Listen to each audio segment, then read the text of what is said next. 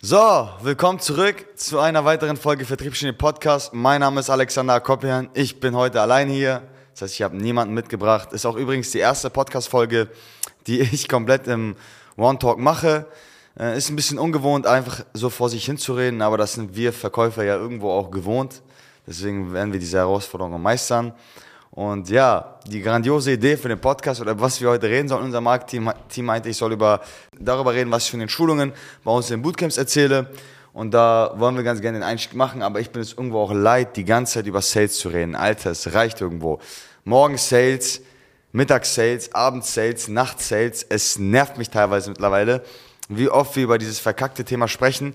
Aber irgendwo ist Sales auch meine Leidenschaft. Es macht Spaß, ein geiler Job ähm, für jeden da draußen, der Bock hat, so ein bisschen aus sich rauszukommen. Wir suchen immer gute und fleißige Leute. Ist ein harter Weg, aber erstrebenswert. Ja, kurz nochmal hier paar Bewerber generieren, paar Bewerber mitnehmen. Aber heutiges Thema ist, wie man Verkaufsgespräche richtig aufbaut. Ja, das heißt für alle Leute da draußen, die nicht Kunde bei uns sind, bitteschön, hier habt ihr einen Blueprint. Ja, und wenn euch das gefällt, wisst ihr ja ganz genau, was ihr tun könnt.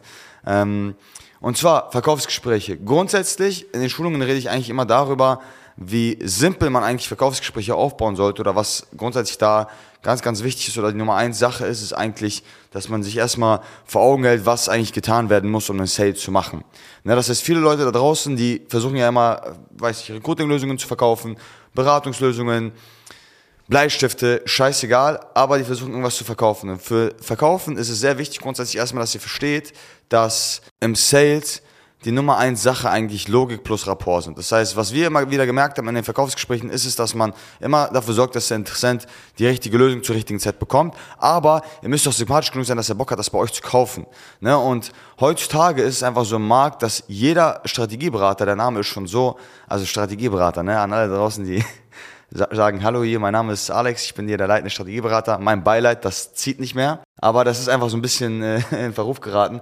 Aber alle Strategieberater hören sich gleich an. Und ich bekomme immer auch so das Feedback und potenziell interessant. Ich habe super viele Leute bei mir in den Verkaufsgesprächen sitzen, die es einfach feiern, dass wir die Art und Weise recht entspannt machen. Wir machen zum Beispiel keine Entscheider-Frames, trotzdem treffen die Leute bei uns direkt eine Entscheidung. Also das ist auch so ein Ding, ähm, wo viele Leute mich immer fragen, ja, wie kriegt man das dazu hin, dass die Interessenten immer direkt eine Entscheidung äh, treffen? Guck mal, grundsätzlich, ne, wenn euer Unternehmen jetzt nicht 500 Mann groß. Es ist komplett normal, dass sie nicht direkt eine Entscheidung treffen können. Das ist kein kleines Schiff mehr, was ich hier und da schnell wenden kann. Aber grundsätzlich treffen die Leute immer direkt Entscheidungen. Wenn ihr das richtige Produkt zur richtigen Zeit anbietet, das checken die meisten Leute nicht. Wenn ich euch jetzt einen Ferrari anbieten würde, das ist immer so mein Beispiel, okay? Wenn ich euch jetzt einen Ferrari anbieten würde, für 2K, der ist niegelnagelneu, komplett, läuft bombastisch, okay? Ihr seid pro, äh, pro macht alles top, ich sage, ich will 2K dafür haben. Da wird niemand mit seiner Frau drüber sprechen, niemand wird irgendeinen Partner fragen, der eigentlich gar kein Partner ist, der nicht Entscheidungen treffen kann. Niemand wird irgendwie zehn Jahre darüber nachdenken. Jeder wird mir sofort die Hand reichen und sagen, ich nehme den Ferrari mit. So, das Ding ist es, oder das Ziel ist es, dafür zu sorgen, dass euer Angebot genauso rüberkommt wie dieser 2K Ferrari. Ein echter Ferrari für 2K. Und was wichtig dabei ist, ist, dass ihr halt verstehen müsst, dass für einen Sale und einen Sale zu erzielen, ihr halt einerseits Logik haben müsst, klar, aber es muss auch irgendwo auch sympathisch sein. Das heißt, ich baue meine Gespräche heutzutage eigentlich immer so auf, dass ich null nach Skript gehe. Also ich verhalte mich null geskriptet, weil grundsätzlich jeder potenziell Interessent bei uns hat schon mal irgendwo eine Beratung in Anspruch genommen, die meisten zumindest. Und wir kriegen halt Flashbacks, wenn ich da sitze und sage, yo, mein Name ist Alexander Koppian, ich bin hier leitender Strategieberater, Heute wäre super, wenn wir alles von A bis Z durchgehen würden und dann basierend auf eine Entscheidung treffen würden. Ich mache einen Witz draus. Das ist mein Einstieg ist voll oft, dass ich sage, ey, hast du Bock auf einen Entscheider-Frame? Und dann sagen die Leute meistens immer, nee, natürlich nicht. Und ich sage, perfekt, ich auch nicht, let's go. So, es lockert die Stimmung auf. Und ihr kennt sicherlich auch alle, wenn man irgendwann mal was verkauft bekommen hat, gab es sicherlich mal die Situation, dass ihr einen Verkäufer hattet, der euch das Richtige angeboten hat, ihr es aber aus Prinzip nicht gekauft habt bei ihm, weil er euch so scheiße behandelt hat. Ich habe früher auch meine Gespräche über super viel Druck, gerade in den anfänglichen Zeiten, ist es im Vertrieb normal, dass man halt meistens immer den Schlag, also den, diesen Schlagstock benutzt, ne? immer raufprügeln, so gut es geht, bis irgendwann die Leute sagen, komm, pass und man halt darüber geht. Ich hab, mache mir das Leben einfacher, wenn man einfach ein bisschen softer an die ganze Sache rangeht, ja. Und zum Beispiel, was Rapport ist, ist halt einfach, Gemeinsamkeiten zu kreieren. Und Gemeinsamkeiten kreiert ihr oder, oder Vertrauen grundsätzlich schafft ihr über drei verschiedene Arten. Also einerseits ist natürlich immer ganz cool, wenn ihr Gemeinsamkeiten habt mit den Leuten oder mit den potenziellen Interessenten. Dabei ist aber wichtig, dass die Gemeinsamkeiten authentisch sind. Hier wird auch gerade gefilmt und wenn man mich so anschaut, wird man es nicht abkaufen, dass ich in meiner Freizeit ein Pferd in meinem Stall habe und gerne reiten gehen würde. Das würde bei mir nicht ziehen. Das heißt, wenn ich eine Personalerin vor mir hätte, die erzählt, dass sie gerne reiten geht und ich sage, hey, pass auf, ich gehe auch gerne reiten, ich habe auch ein Pferd, dann wird sie denken, ey, was ist das für ein schmieriger Typ? Der labert dir irgendeine Scheiße, nur damit ich am Ende des Tages kaufe. Was viel sinnvoller wäre in dem Moment, ist einfach, die Leute auszufragen über ihre Interessenten. Weil, oder Interessen. Weil Leute lieben es, über ihre Hobbys zu reden. Und wenn ihr ein bisschen Interesse zeigt, und das ist auch wichtig, das muss authentisch sein. Mich interessieren Pferde nicht. Aber über was ich gut reden kann, ist über Autos, Uhren, ähm, Sales, Job, Leidenschaft, Commitments, Mitarbeiterführung. Das sind alles so Themen, über die ich gerne reden kann. Deswegen, wenn ich Leute da sitzen habe, rede ich gerne mit den Themen, äh, mit ihnen über diese Themen. Weil Sales ist immer eine Sache, das müsst ihr verstehen, ist wie Schauspielerei. Okay? Nicht, weil ihr Schauspieler müsst, sondern weil ihr authentisch sein müsst. Man kauft euch Sachen nicht ab, wenn es nicht authentisch rüberkommt. Okay? Und die wichtigste Art und Weise, Rapport aufzubauen, ist eigentlich grundsätzlich über Vertrauen, ne? das heißt über Gemeinsamkeiten, wenn ihr welche findet. Eine witzige Sache oder eine coole Sache ist auch über Humor, das mich zum Beispiel sehr, sehr gerne, nämlich hier und da einen Witz bringen. Gerade wenn ihr in der Einwandballung seid, kann hier und da mal einen Step zurück und einen kleinen charmanten Witz zu bringen, die Stimmung auflockern und ihr könnt in der Einwandballung nochmal tiefer reingehen, bevor sich die Leute irgendwie auf einen festfahren und ihr da sitzt und die sagen, aus Prinzip werde ich heute irgendwie gar nichts kaufen, bringt lieber einen Witz und lasst es gar nicht so weit kommen. Und wir kennen alle dieses Prinzip Lästertanten, okay? Wir alle hatten schon mal eine Situation, oder man kennt es immer selber, wenn zwei Leute sich treffen, die dieselben Feinde haben, wenn das automatisch beste Freunde. Das heißt, wenn ihr anruft als Recruiting-Agentur, beispielsweise, okay, und euer potenzieller Interessent sagt, ey, du bist verdammt nochmal der 20. heute, dann wäre es nicht sinnvoll zu sagen, ja, aber, Herr XY, wir von Acopia Media, wir haben uns speziell darauf, super innovative Lösungen im Recruiting-Markt anzubieten, nämlich arbeiten wir grundsätzlich mit Employer Branding, das heißt, wir kreieren eine Arbeitgebermarke mit ihnen. Ja, das hat Herr Schmidt 20 Mal schon gehört. Also, was viel sinnvoller wäre, ist vielleicht einfach mal sich auf die Seite von Herrn Schmidt zu stellen und ihn mal ganz offen ehrlich zu fragen und zu sagen, hey, schauen Sie mal, wenn Sie doch irgendwo, 20, weil wenn er 20 bis 30 Mal pro Tag angerufen wird, Leute, jetzt mal ganz im Ernst, dann hat er Problembewusstsein. Nutzt doch den Vorteil, dass der Markt so voll ist und gefühlt jeder Experte in jedem Schnickschnack ist und dass die ganze Zeit Awareness geschaffen wird in eurer Zielgruppe. Wenn eure Zielgruppe 20, 30 Mal pro Tag angerufen wird, das ist mega geil, weil sie wissen, sie haben ein Problem. Also es würde mich, wenn mich 20 Mal pro Tag jemand anrufen würde und sagen würde, ey, irgendwas läuft bei dir nicht richtig, würde ich spätestens beim 19. Mal auf die Idee kommen zu gucken, okay, was läuft nicht richtig. Und viel smarter wäre es einfach mal die Leute und Leuten dann zu fragen, schauen Sie mal, Sie haben offene Stellen beispielsweise, es rufen 20 bis 30 Leute pro Tag und das ist offensichtlich ist der Bedarf ja da, Sie sagen trotzdem kein Interesse. Was hat Ihnen bei den anderen Agenturen gefehlt oder was hat Ihnen nicht gepasst, weshalb Sie noch nicht irgendwelche, äh, irgendeine Maßnahme in dem Bereich ergriffen haben? Dann wird er die Gründe nennen, die er sich oder wo er sich bei den anderen Agenturen abgefuckt hat, sodass du erstmal gar nicht in die Einwandbannung gehen musst, weil er die nennt dir schon seine Einwände. Er wird sagen, ja, ich glaube nicht, dass es funktioniert beispielsweise, oder ich habe schon mal mit einer Agentur gearbeitet, hat nicht geil geklappt. Das sind alles Vorwände, die normalerweise kommen würden, wenn die Leute dann versucht zu terminieren oder Einwände. Wenn ihr das so macht, habt ihr die Vor- und Einwände schon. Außerdem stellt ihr euch automatisch so ein bisschen differenzierter da als die anderen Agenturen, unterbewusst, weil ihr euch nicht so verhaltet wie die. Sales ist mittlerweile so ausgeartet, ich merke das auch immer wieder bei uns in dem Sales-Prozess, dass es nicht mehr vorhersehbar sein muss. Also es darf nicht mehr planbar sein. Es darf nicht Ihr dürft nicht im Sales offensichtlich agieren, weil jeder weiß, dass wenn eine Frage kommen würde, wie beispielsweise heutzutage mittlerweile, ja, aber hätte ich das davon ab, das zu machen, dass gleich eine Einwandbahnung losgeht, okay? Oder ich merke das selber, also wenn, wenn ich die Leute pitche im Sales-Prozess, sind die schon so oft in diesem Coaching, Schnickschnack, Bubble drin gewesen, dass nachdem sie mit dem Pitch fertig sind, sie sagen, ja, ich weiß, du willst jetzt Einwandbahnung machen, aber so und so. Ich sage dann immer zu den Leuten, nee, ganz im Ernst, ich brauche keine Einwandbahnung machen, alles entspannt. Und dann gehe ich durch die Hintertür wieder rein. Aber wichtig ist zu wissen einfach, dass wir immer wieder innovieren. Wir müssen, wir müssen es auch ständig. Ich meine, guck dich mal unsere Bootcamps an. Wir sind die Ersten, die diese scheiß Bootcamps gemacht haben. Heutzutage gehe ich auf Instagram und sehe 20 Leute machen diese verdammten Bootcamps. Sales Bootcamp, Unternehmensbootcamp. Der Markt ist immer so ausgelegt, dass, dass man sich halt immer, immer noch etwas Neues und Innovatives ausdenken muss. Man darf sich nicht mehr anhauen, anhören wie eine Standardagentur. Und das sind halt die meisten Agenturen. Und das ist auch das Gesamte, was wir halt bei uns in der Betreuung machen.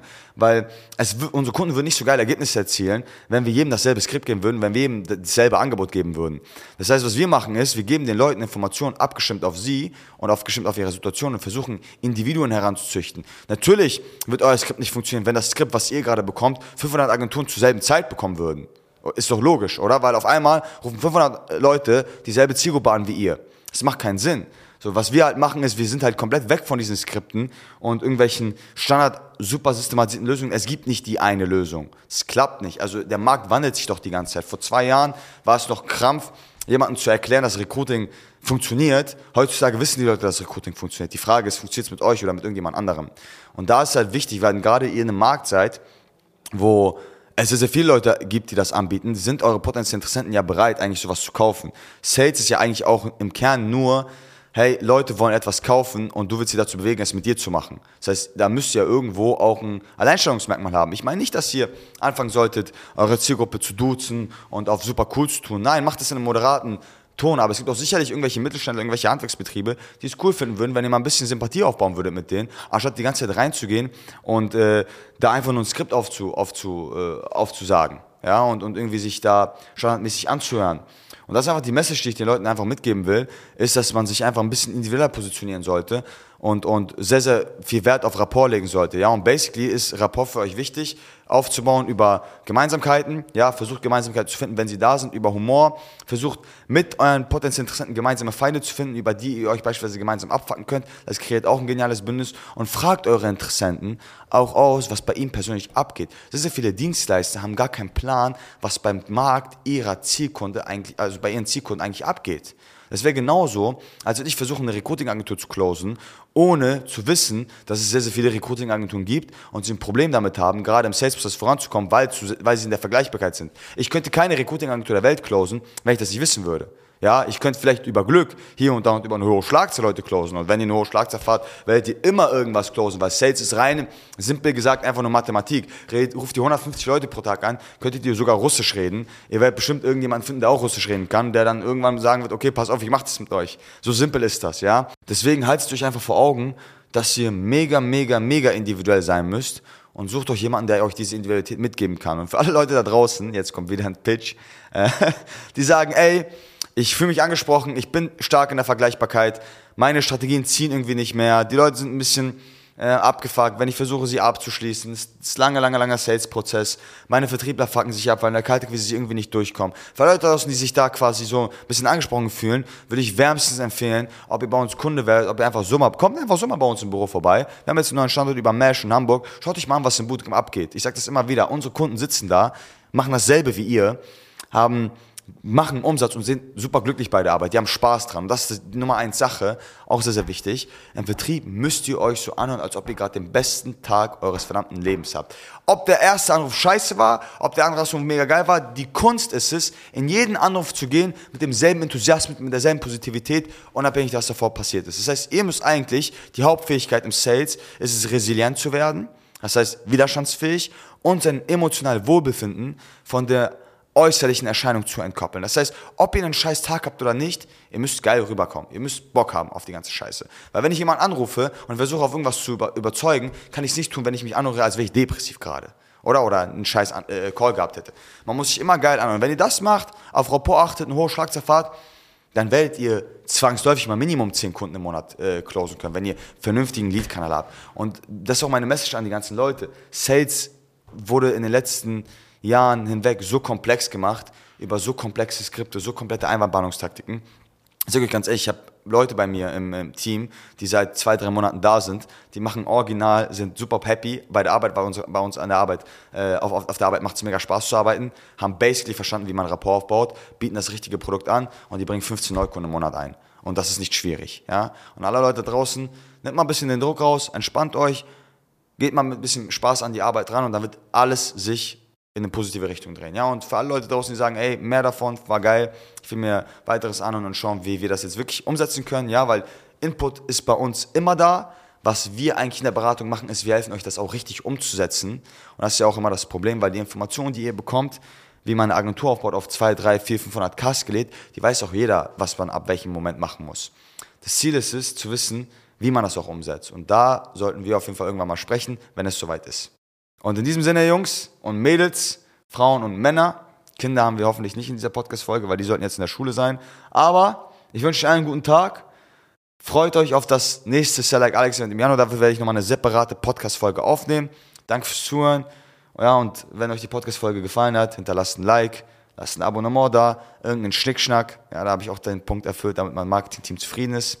Und deswegen danke fürs Zuhören. Ciao, ciao.